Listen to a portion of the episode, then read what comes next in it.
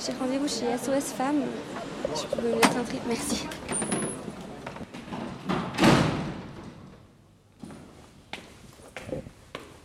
Bienvenue chers auditeurs dans le premier épisode du podcast Voix sociale qui donne la parole aux professionnels du travail social et aux personnes qu'elles accompagnent. Je suis Mathilde et je réalise ce podcast pour Avenir Social, l'association professionnelle suisse du travail social qui s'engage pour la justice sociale et les droits humains. On entre tout de suite dans le vif de mon premier sujet, puisque j'arrive en haut des escaliers qui mènent à un premier interview.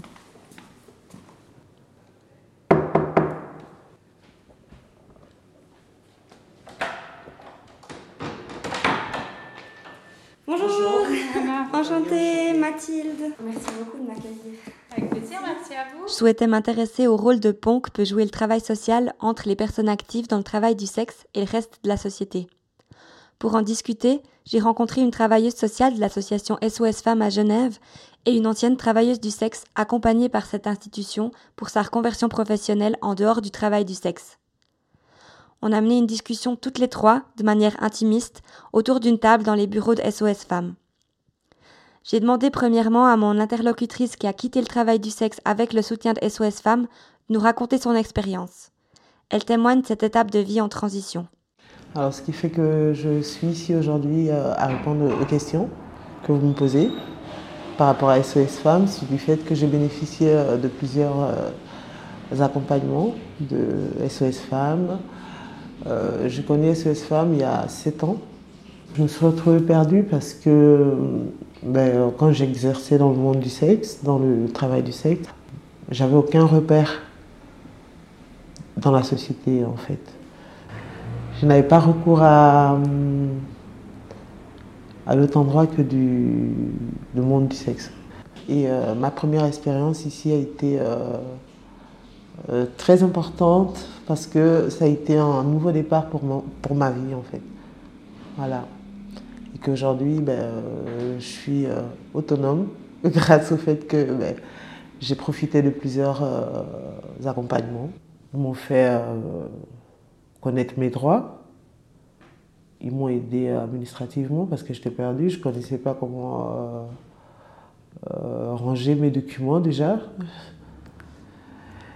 Ils m'ont aidé dans euh, les démarches à suivre. Si j'avais du, courrier que je ne savais pas répondre, ils m'ont aidé pour pouvoir les faire. Si j'avais des dettes, ils ont fait des demandes de fonds pour pouvoir me sortir de ces dettes-là.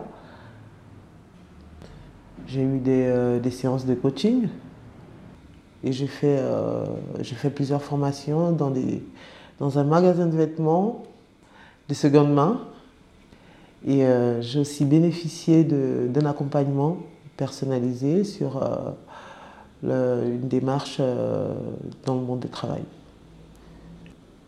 C'est tous ces outils-là qui ont fait de moi, ben, qui ont pu me donner la force de, de rentrer dans le monde professionnel et puis euh, dans la société. Alors aujourd'hui, euh, je suis encore en attente d'un travail euh, assez bien.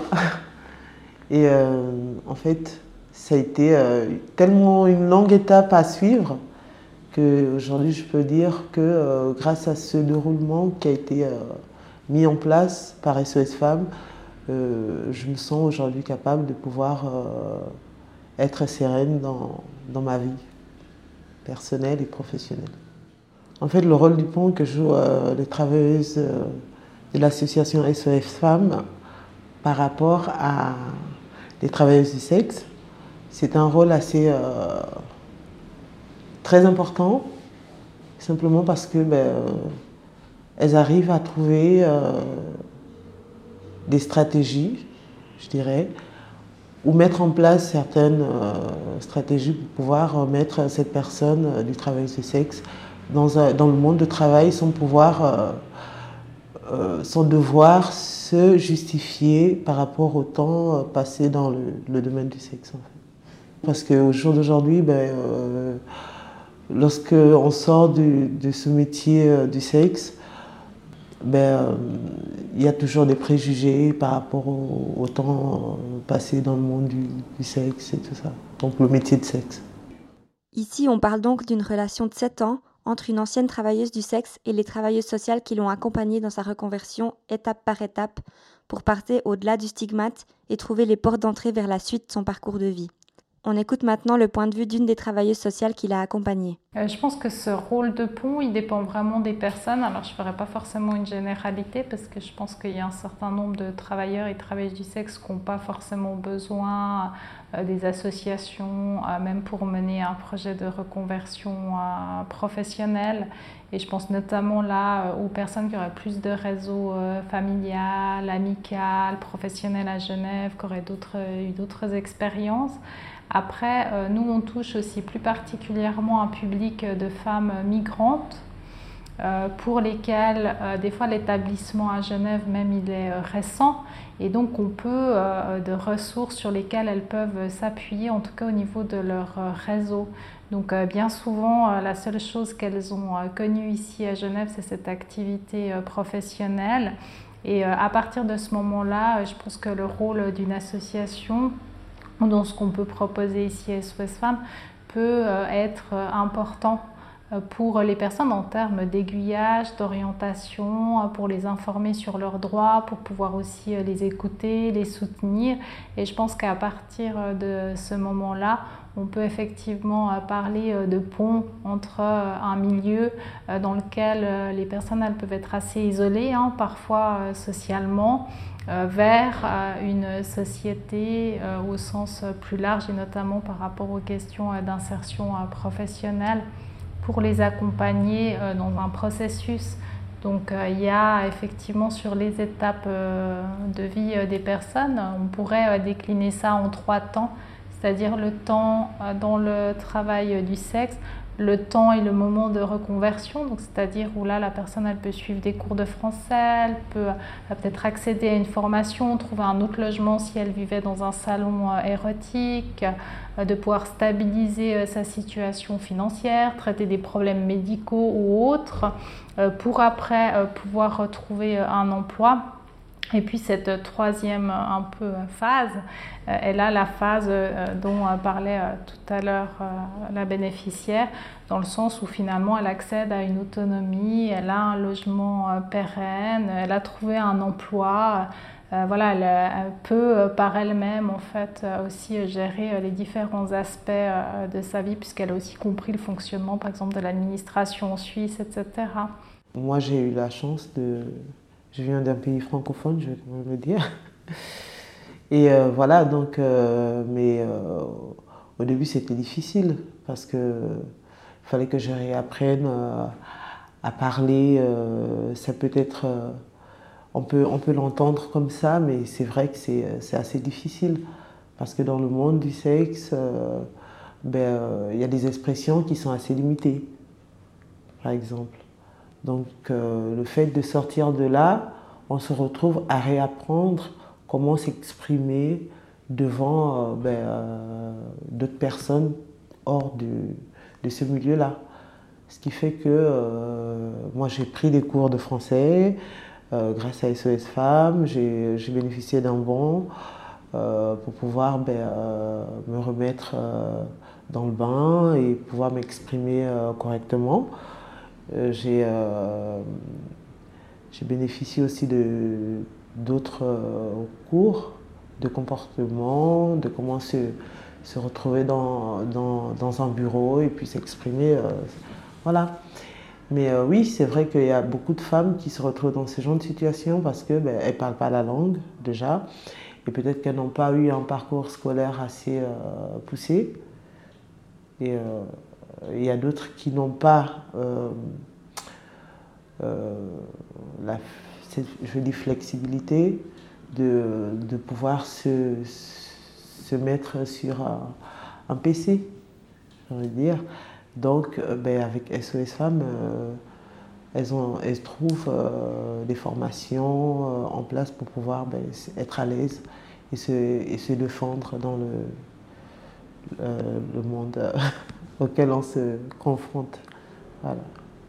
Mais peut-être une des spécificités euh, qu'on pourrait dire par rapport au travail du sexe, c'est quand même les horaires et le rythme de travail qui est différent et ça qui au moment de la sortie peut aussi amener un réapprentissage où bien souvent on travaille plutôt le soir, la nuit, le week-end, on passe de longues heures à attendre les clients, etc. Et souvent au moment de la sortie, il y a des difficultés qui peuvent se poser autour de reprendre un rythme plus régulier, se lever le matin pour aller en cours, des questions autour de l'alimentation, parce que souvent, euh, soit on n'a pas beaucoup de moyens, ou alors on est tellement déphasé euh, que quand on veut manger ou aller faire ses courses, en fait les magasins ils sont fermés, euh, donc où on n'a pas un lieu de travail de vie qui permet ben, de se cuisiner ou de manger euh, plus sainement. Donc euh, des fois, au, moment de la sortie, aussi c'est euh, réapprentissage ou c'est remise un peu à, niveau pour reprendre un rythme qui serait plus proche de celui de monsieur et madame tout le monde. Pour pouvoir aussi réentrer après dans un dispositif de formation, de pouvoir aussi ben, raccompagner ses enfants le matin à l'école, etc. Voilà, reprendre une vie un petit peu euh, normale, entre guillemets. Et puis après, ben, oui, tout ce que tu évoquais autour euh, des facteurs euh, migratoires, c'est-à-dire la question de la langue, du niveau de qualification, de connaissance du système et des droits en Suisse, de l'administration et même euh, le marché de l'emploi en Suisse ben, ne fonctionne pas de la même manière qu'en Espagne, en Colombie ou en République dominicaine. Donc il est important aussi que les euh, personnes ben, puissent acquérir un certain nombre d'outils et de connaissances pour pouvoir ben, après elles-mêmes être autonomes. Euh, et en ça, nous justement soutient les projets de formation, de stage, de mise en relation aussi voilà, dans le domaine du job coaching. Euh, pour permettre aux personnes petit à petit aussi euh, d'avoir une plus grande autonomie et connaissance, parce que c'est pas évident. Donc ça, c'est aussi des facteurs, euh, des fois, d'isolement, de précarisation, de difficultés qui vont venir en fait se surajouter. Et puis pour les personnes qu'on accueille et qu'on suit ici à SOS Femmes, c'est souvent en plus des personnes qui sont en situation quand même de précarité socio-économique dans le milieu du travail euh, du sexe. Donc il y a aussi ces facteurs-là qui se surajoutent. Donc euh, euh, on évoquait tout à l'heure ben, la question des fois des dettes, mais ça veut dire aussi, ben, souvent c'est des, dettes qui sont liées aux assurances maladie ou aux frais médicaux. Donc les personnes, elles n'ont pas non plus toujours l'occasion de soigner. Donc il y a des fois aussi des questions euh, de santé euh, à résorber avant de pouvoir entreprendre un projet professionnel ou de trouver de nouvelles sources de revenus, etc. Donc on a plutôt, euh, nous ici, SOS Femmes, affaire à, à, un public qui cumule des facteurs de vulnérabilité multiples et qui ne sont pas uniquement liés au travail du sexe, mais qui vont en fait se surrajouter les uns les autres. Donc effectivement, je pense que ce rôle est important, d'autant plus dans une activité qui est quand même encore aujourd'hui fortement stigmatisée et discriminée. Donc je pense que euh, le rôle des SOS Femmes est aussi euh, de pouvoir en fait offrir un espace de non-jugement, un espace d'accueil, un, espace où les personnes elles peuvent aussi raconter leur vécu dans ce milieu-là, ce qu'elles ne peuvent pas forcément faire dans leur entourage ou dans d'autres domaines. Euh, ni même en fait valoriser cette activité euh, au sens plus large lorsqu'elles chercheront un travail dans un autre domaine par exemple. Dans la discussion, j'ai entendu plusieurs fois le mot jugement de la part des deux interlocutrices, donc je leur ai ensuite demandé d'approfondir un peu en se demandant ce que c'était que ce jugement, comment il impactait et comment on pouvait en sortir. Cette histoire de jugement, c'est bien vrai que ça ressort tout le temps, hein, parce que lorsqu'on exerce un métier du sexe, euh, à ce moment-là, on ne se rend pas compte qu'on euh, est mal vu euh, vis-à-vis de la société. C'est lorsqu'on décide de sortir de ce milieu que ben, tout de suite, c'est très tabou de, pouvoir ben, s'autoproclamer que ben, je sors d'un milieu du sexe, d'un métier du sexe. Donc du coup, il y a toujours des jugements, il y a toujours des, c'est mal vu en fait euh, dans la société. Même si euh, ils disent rien, le regard il change en fait. Le regard il change, c'est plus c'est plus tout à fait la même personne qui, c'est-à-dire vous, vous, voyez tout de suite que cette personne change de regard vis-à-vis de vous. Donc euh, c'est vraiment quelque chose de très tabou qu'on n'arrive pas à, ben, à dire devant tout le monde. Quoi. Et euh, je pense qu'à mon sens aussi, il y a vraiment les deux, c'est-à-dire à la fois ce qui est de l'ordre de l'extérieur, du jugement que certaines personnes peuvent porter, et puis euh, le jugement si intériorisé de la personne elle-même euh, qui finalement peut parfois ressentir de la honte ou avoir très peur aussi d'être découverte par rapport à cette activité, par rapport à ce que la société, elle en pense. Et euh, ça, je pense que c'est des facteurs aussi euh, importants parce que parfois la personne elle-même, elle va avoir plus encore d'appréhension ou euh, de jugement négatif envers elle-même que ce que autrui pourrait lui porter. Et c'est en ça aussi que dans l'accompagnement SOS Femmes, on essaie aussi de travailler sur ces dimensions-là, sur l'estime de soi, sur le regard qu'on porte vis-à-vis de soi, sur son parcours, sur aussi ben, les raisons qu'on fait qu'à un moment donné on est choisi ou on est dû euh, recourir euh, au travail euh, du sexe. Et puis que cette activité c'est une étape dans un parcours mais que ça ne définit pas non plus l'identité entière de la personne. Et ça je pense que c'est des dimensions aussi importantes parce que souvent les personnes sont assez frappées durement par la question du stigmate quand même et il faut généralement aussi un certain temps pour pouvoir euh, s'en défaire et parfois être aussi en paix avec le parcours qu'on a pu avoir et les raisons pour lesquelles on y est entré et, de se dire ben, qu'à un moment donné on est OK avec ça et qu'on l'a accepté puis qu'on peut passer à autre chose et que c'est derrière. En parlant de l'identité, j'ai pensé au fait qu'en Suisse, on a tendance à beaucoup se définir par son travail. On nous demande souvent qu'est-ce que tu fais? Et en plus, quand on cherche un travail, peu importe lequel, on doit essayer de se mettre en avant, d'écrire ce qu'on a fait auparavant, de décrire nos qualités.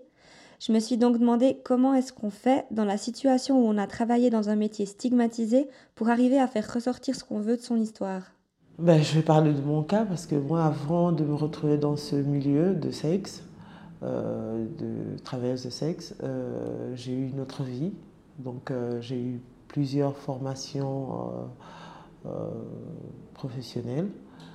Et euh, ce qui fait qu'après, quand j'ai eu euh, le courage et la force de sortir de ça, de ce métier, j'ai eu recours à SOS Femmes.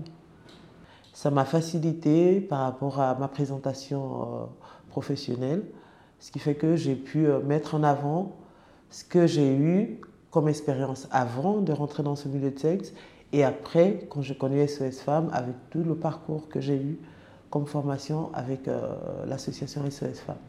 Donc, euh, je puis sauter l'étape où j'étais euh, dans le milieu du service du sexe, ce qui fait qu'aujourd'hui, ben, voilà, je peux voilà, sortir de, de ce trou. Donc, c'est plutôt sauter l'étape que de valoriser aussi les compétences et les expériences de cette période de vie, si j'entends bien. Euh, là, je pense que par rapport à ce qui était exprimé, c'était plutôt par rapport, en fait, j'imagine, si je comprends bien, au CV aussi. Et euh, il est certain que c'est délicat euh, quand on cherche du travail au sens large de mettre, par exemple, dans son CV 5 ans travailleuse du sexe. Euh, parce que malheureusement ça peut être encore assez euh, rédhibitoire et puis ça expose aussi euh, la personne à des jugements, ça peut aller jusqu'à des insultes, de la discrimination. donc en ça, en soi, même si ce parcours-là, il peut être travaillé dans le cadre des entretiens individuels avec les travailleuses sociales, hein, en termes aussi de valorisation, de compétences qui ont été acquises, parce que souvent il y a aussi beaucoup de ressources qui ont été mobilisées. Donc après, c'est toutes des choses sur lesquelles la personne, euh, elle peut s'appuyer pour définir un projet de formation un nouveau projet euh, professionnel. Et il y a beaucoup de compétences qui sont développées, qui sont transversales à d'autres métiers. Donc je pense notamment toutes aux compétences relationnelles, notamment, qui sont très très importantes dans cette activité-là mais qui malheureusement ne peuvent pas être visibilisées. Donc il y a une part de ce qui était exprimé là qui est de l'ordre un bout de l'invisible, en tout cas de comment on le retranscrit à l'extérieur. Quand par exemple on va à un entretien d'embauche, ben, on va trouver d'autres alternatives et peut-être de dire qu'on a travaillé dans les soins à la personne à domicile ou qu'on a fait des ménages si euh, c'est des choses qu'on a aussi fait au préalable avant euh, l'entrée dans le travail du sexe. Donc il y a des stratégies aussi qui sont à trouver pour pouvoir ben, finalement aussi se protéger, mais aussi valoriser un certain nombre de compétences, mais pas de manière directe. Donc, qui seraient plutôt des stratégies de contournement par rapport aujourd'hui encore comment la société elle considère ça. Et j'irais même au sens plus large parce que là, on parlait de la question de l'insertion euh, professionnelle. Mais nous, on a aussi développé des partenariats euh, plus euh, spécifiques avec certains médecins, certains gynécologues ou des avocats dont on s'assure aussi qu'ils soient non jugeants par rapport à l'activité du travail du sexe, puisque euh, malheureusement on constate encore aujourd'hui que certaines femmes dans certains services euh, auprès de, certains aussi professionnels, qui soient de la santé ou, d'autres domaines, ben, parfois euh, peuvent être mal reçues, mal considérées, et même si ce n'est pas explicitement nommé, elles peuvent le sentir dans le regard de l'autre comme elle l'exprimait tout à l'heure, ou alors leur dossier est moins bien pris en charge ou pas forcément traité, etc., ou ça peut aller même euh, jusqu'à des jugements encore plus forts et plus directs. Donc euh, il est certain que euh, les travailleuses et travailleurs du sexe, comme ils ont eu dans leur parcours aussi une expérience, souvent ils ont été exposés à ces types de discrimination, et eh ben, il y a des processus aussi de protection qui se mettent en place.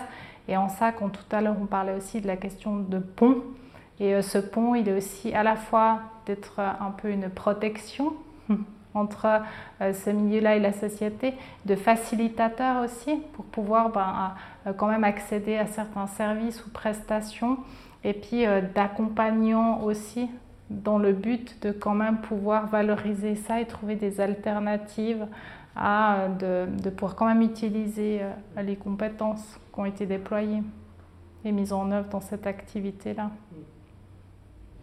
lorsque j'ai euh, arrêté d'exercer euh, dans le métier du sexe, bien avant de connaître SOS Femmes, euh, pour moi, je n'avais pas idée de ce qui m'attendait en fait. Je, je, me suis dit, oui, je vais me faire un, CV et puis tout de suite je vais aller déposer pour postuler, pour trouver un emploi. mais non, ça s'est pas bien passé parce que ben, je suis arrivée euh, une fois dans un magasin de vêtements pour, faire, euh, pour déposer mon CV. Ils m'ont, dit écoutez, votre CV, euh, il n'est pas assez complet, il y a des années qui manquent. on ne peut pas vous prendre parce qu'il y a d'autres personnes qui ont plus, plus de compétences. Et puis que. Voilà, donc je suis restée. je suis restée en blanc parce que je me suis dit mais qu'est-ce que je fais Comment je le complète Qu'est-ce que je vais mettre? Donc voilà. Euh, ils ne sont pas forcément au courant de mon parcours, mais tout de suite, il y a envie de quelque part. Voilà. Envie de, donc au niveau des années, Exactement. le, besoin de pouvoir Exactement. dire quelque chose pour ce Exactement. on ne peut pas. On peut pas. Parce que parce qu'on se juge soi-même, comme le disait tout à l'heure, euh, la travailleuse SOS Femmes, euh, on, on, se juge soi-même, on se c'est-à-dire, on n'a pas, on pas les mots pour, euh, pour exprimer ou pour euh, définir qu'est-ce qu'on a fait, qu'est-ce qu'on n'a pas fait. Voilà. Je peux rebondir sur la question de comment on travaille ces questions-là avec les personnes. Ben, dans le cadre en fait, des projets d'insertion professionnelle, euh, on va faire justement un peu un bilan euh, du parcours avec la personne. Donc regarder justement, euh, et le CV est souvent un bon outil pour approfondir justement un peu le, voilà, la scolarité, les formations, les expériences préalables. Et nous, ça se fait toujours en partenariat avec les personnes, c'est-à-dire que c'est à travers les discussions, quand on fait le CV ensemble, qu'on va définir qu'est-ce qu'on va noter dans le CV, pour quelle période, euh, comment est-ce que ben, la personne elle se situe par rapport à son expérience dans le travail du sexe. Euh, on va aussi faire des simulations euh, d'entretien d'embauche ou aussi des fois des mises en situation. Si par exemple une femme, je sais pas, elle va à un guichet aux impôts et elle tombe sur un client ou un ancien client, ou ça peut être même pour un emploi. Hein, ou autre.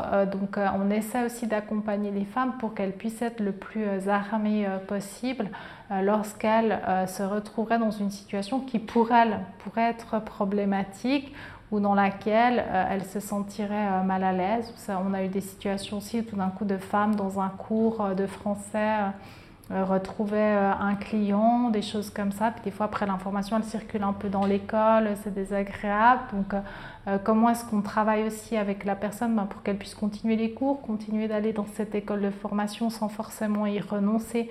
Parce que justement, elle aura honte et qu'elle n'osera plus sortir de chez elle. Dans le cadre de l'accompagnement et des entretiens individuels, c'est euh, des questions euh, qu'on travaille de manière assez euh, régulière, mais qui, à nouveau, on est tout le temps dans du sur-mesure. Donc ça va vraiment s'adapter aussi aux demandes, aux besoins, à ce que la personne aussi, elle formule comme attente par rapport à ça. Mais nous, euh, c'est aussi une source euh, de préoccupation que de pouvoir prémunir au maximum euh, les travailleuses du sexe par rapport à l'extérieur et puis c'est aussi une assise finalement plus forte pour se dire ben, même si je suis confrontée à cette situation c'est pas grave et moi j'ai pas de problème avec ça et puis c'est ok et puis j'y vais et, voilà je peux l'affronter vous vous êtes déjà retrouvé dans une situation où vous vous êtes dit Ah, ça, c'est ce que j'avais exercé euh, avec SOS Femmes Alors, euh, oui. ben, euh, j'ai travaillé dans un, dans un supermarché, on va dire. Et j'ai fait la caisse. Et j'ai un ancien client qui est passé à ma caisse, en fait. ben, tout de suite, j'étais dans mon lieu de travail. Euh, j'avais pas les comptes à lui rendre. Et euh, je faisais mon travail, j'étais professionnel, je suis restée professionnelle. Et donc il a pu euh, être encaissé et il est ressorti comme il est rentré. Et donc j'ai pas eu de problème par rapport à ça parce que j'étais déjà formée pour. J'ai eu la formation pour et, et voilà, donc je n'ai pas paniqué. Voilà.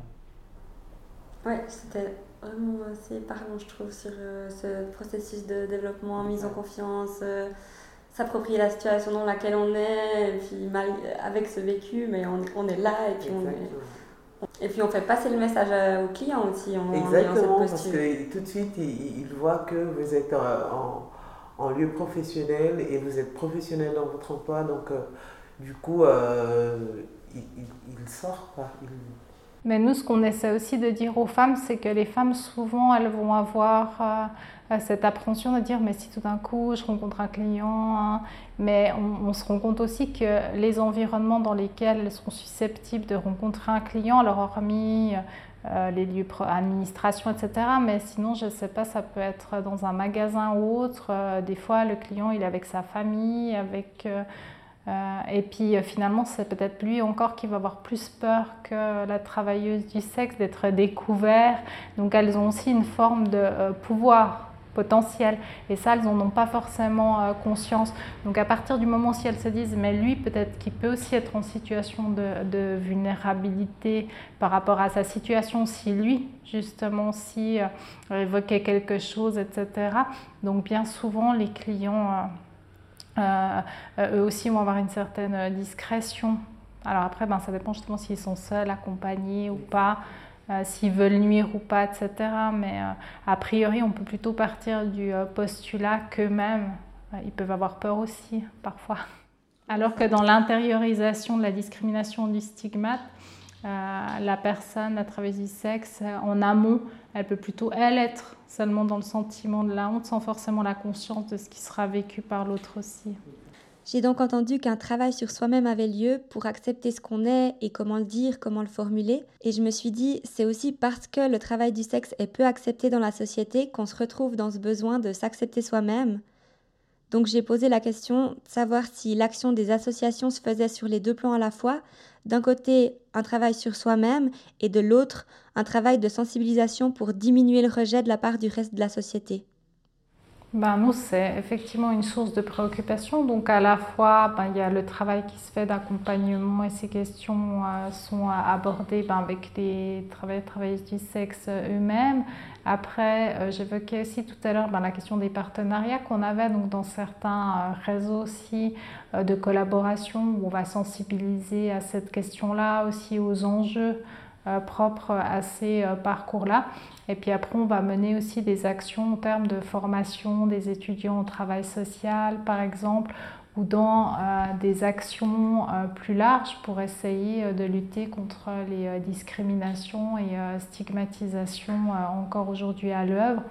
Après, cette question, elle est quand même aujourd'hui assez récurrente et par rapport à notre association aussi. Et on est souvent dans cet entre-deux ou dilemme entre ben, visibiliser cette question-là et en même temps, euh, d'une certaine manière, rester euh, discret, puisque les femmes qu'on accompagne ici, en tout cas, elles sont très euh, soucieuses aussi qu'on n'identifie pas, par exemple, les SOS femmes que pour la question du travail du sexe, puisque nous, effectivement, on accueille un public de femmes au sens large, hein, qui ont des projets d'insertion socio-professionnelle. Parce que les femmes elles-mêmes, en fait, ce qu'elles apprécient ici de l'identité des SOS femmes, c'est en fait d'être sous l'étiquette femme au sens large et pas euh, juste la focale ou l'étiquette travailleuse du sexe euh, en, processus de réorientation euh, professionnelle. Donc nous, à la fois, ben, on visibilise, on essaie de sensibiliser et à la fois, parfois, on met aussi un peu le frein par rapport aux actions qu'on pourrait mener dans un souci ben, de pouvoir en tout cas préserver la volonté des femmes qui est celle en fait qu'on ne puisse pas forcément les identifier en tant que travailleuses du sexe ou anciennes travailleuses du sexe, si elles sont suivies euh, chez nous, ou que si elles vont à l'extérieur, par exemple, je sais pas, dans un cours euh, de, de français à l'école Club Migros, qu'elles se présentent à un entretien d'embauche, quand on dit Ah, euh, tu viens des SOS femmes, donc SOS femmes égale travail du sexe, et que dans ce cas-là, ben, elles devraient peut-être se justifier, elles devraient expliciter, ou alors elles auraient des commentaires négatifs, ou même avoir à faire de la curiosité ou autre. Euh, qui peuvent être profondément euh, désagréables ou mettre mal à l'aise. Donc euh, nous aussi, on, entre, on est aussi confrontés dans cet intermédiaire ou ce pont-là à, nous aussi des questionnements, je dirais de manière même récurrente sur notre positionnement face à ces questions-là, entre ben, en plus la revendication et aussi une forme de protection qu'on peut apporter euh, aux femmes. Et c'est pour ça aussi qu'on euh, est très euh, on est très attaché à la question de la mixité dans notre association des publics pour que chacune des femmes, après, elle puisse aussi s'identifier. Puis dans ce processus de réorientation professionnelle, de, faire quelque chose où finalement, à la fin, ce qui reste, c'est des femmes et des femmes qui ont eu des parcours. Hein. Euh, parfois, ça peut être des femmes qui ont été touchées par la violence, par le travail du sexe, par la migration, par la précarité. Mais toutes ont des choses euh, à se dire, à partager ensemble, et puis finalement aussi des expériences euh, communes et des besoins souvent assez similaires. Et c'est en fait là-dessous après que, que finalement les, les interactions et les synergies et les projets en fait euh, se montent. Donc le moteur, et je dirais que le socle commun euh, est cette question de l'identité des femmes et, euh, et de, des violences ou des, des difficultés qu'elles peuvent vivre et qui peuvent concerner tout en chacune, nous y compris. Je close premier épisode ici sur des mots forts qui résonnent particulièrement chez moi, qui suis engagée au sein des collectifs de la grève féministe et très sensible aux luttes communes contre les discriminations liées au genre. On sent dans ces derniers propos la tension à laquelle peuvent être confrontées les associations qui accompagnent les personnes actives dans le travail du sexe. Face aux stigmates et à la précarité socio-économique qui persiste, certaines personnes cherchent avant tout à quitter le milieu du travail du sexe et préfèrent garder sous silence cette étape de leur vie passée. D'autres souhaitent au contraire revendiquer de meilleures conditions de travail et élever la voix pour lutter contre les préjugés qu'elles subissent. Ces démarches différentes dépendent des parcours de vie traversés. Les associations qui accompagnent les personnes actives dans le travail du sexe tentent d'y apporter les réponses adéquates et de trouver la meilleure manière pour travailler publiquement contre les discriminations subies et les stigmates tout en répondant aux besoins d'invisibilité, en préservant le secret nécessaire. Certaines associations penchent davantage d'un côté ou de l'autre en fonction de leur public et de leur positionnement. Vous trouverez des liens vers des organisations de soutien et de défense des professionnels du travail du sexe en Suisse sur le site internet d'Avenir Social, à la page Publication, où les épisodes du podcast Voix sociale sont mis en ligne. Si vous voulez approfondir le questionnement sur le rôle du travail social dans la mise en lumière de réalités sociales invisibilisées, les éditions d'octobre des revues spécialisées Actualité sociale et sociale actuelle, également éditées par Avenir Social, traitent de ce sujet. Vous pourrez y lire notamment un article de Messaline Gerstein. Son texte est issu de son mémoire de master sur les stratégies et mécanismes d'adaptation des travailleuses du sexe en vue d'accéder à une nouvelle voie professionnelle. Je la remercie chaleureusement car c'est elle qui a rendu possible ma rencontre avec les deux personnes que vous venez d'entendre dans cet épisode. Et pour finir, je remercie de tout cœur mes deux interlocutrices pour leur accueil, leur témoignage et leur sincérité. Vous venez d'écouter le premier épisode du podcast Voix sociale. À bientôt!